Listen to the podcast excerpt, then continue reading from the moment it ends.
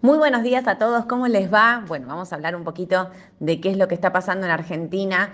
Ayer vimos los tipos de cambio, dólar MEP, contado con liquidación, subiendo, fuertes intervenciones sobre el cierre en los bonos en la L30D, como siempre, para intentar bajar un poco las cotizaciones, pero donde, donde se vio una fuerte intervención, la más alta de, de, los últimos meses fue en el dólar futuro, en ROFEX, que bajó fuerte. ¿Se acuerdan que veníamos hablando de un tipo de cambio, una expectativa de devaluación del dólar oficial para después de las PASO y esto hacía que las, cotizaciones del dólar futuro suban fuerte. Ayer corrigieron. Eh, no solo corrigieron fuerte, sino el volumen. El volumen de, las operaciones hizo, demostró que la intervención del Banco Central para frenarlo era altísimo. Esto se debe, como también venimos hablando, a los rumores que hay de que el Fondo Monetario Internacional va a, hacer, eh, digamos, el pago, a enviar fondos en agosto eh, solo si el gobierno devalúa el dólar oficial. Ese es el rumor que hay y bueno, obviamente todo lo que era dólar futuro y, y cobertura, ¿no? Dólar linked, duales, también estaban subiendo. La intervención se notó ayer en futuros directamente Vamos a ver qué pasa hoy. Ya empezaron a operar, pero todavía no, no, hay, no hay valores, eh, casi no se operó casi nada, así que vamos a esperar un poquito para ver cómo transcurre el día y también ver qué pasa con los demás tipos de cambio, ¿no? Dólar MEPI contado con liquidación, que siguen subiendo y obviamente meten presión, meten presión al mercado, que, que no logra eh, definir una tendencia, más bien les diría eh, no puede superar los 870 y seguimos corrigiendo. Ayer el Narval en dólares cerró 808.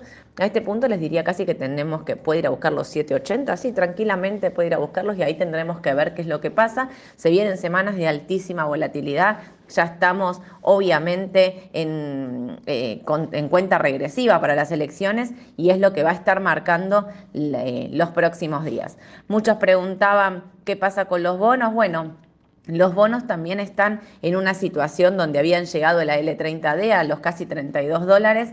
Em, si bien ayer subieron un poquito, un 1%, fíjense que volvemos a estar en los 31 y el techo es 32. Para que esa tendencia siga subiendo tendría que pasar los 32.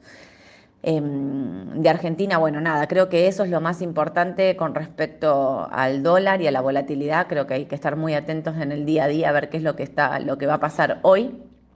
Eh, veo el pre-market para abajo, pero esto también tiene que ver con lo que pasó en Estados Unidos, donde Fish le bajó la, la calificación a Estados Unidos, le sacó la AAA y mm, bueno, esto hace obviamente, ya había advertido en el mes de mayo que esto podía ocurrir. ¿Se acuerdan cuando estábamos con el techo de la deuda y si el, eh, el Congreso la aprobaba o no? Bueno, eh, finalmente ayer se supo que le bajó la calificación, tenemos los tres índices principales bajando, el que más baja el tecnológico, un 1%, el Standard Poor's 0,75 y el Dow Jones 0,5.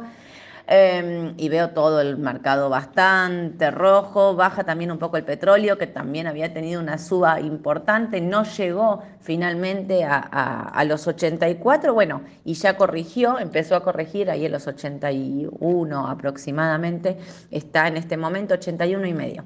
Y pero bueno, viene de una suba bastante fuerte, con lo cual eh, un descanso en la cotización no, asusta. Sí digo, o sea, para ver una continuación del petróleo tendría que superar los 83, 50, 84 aproximadamente.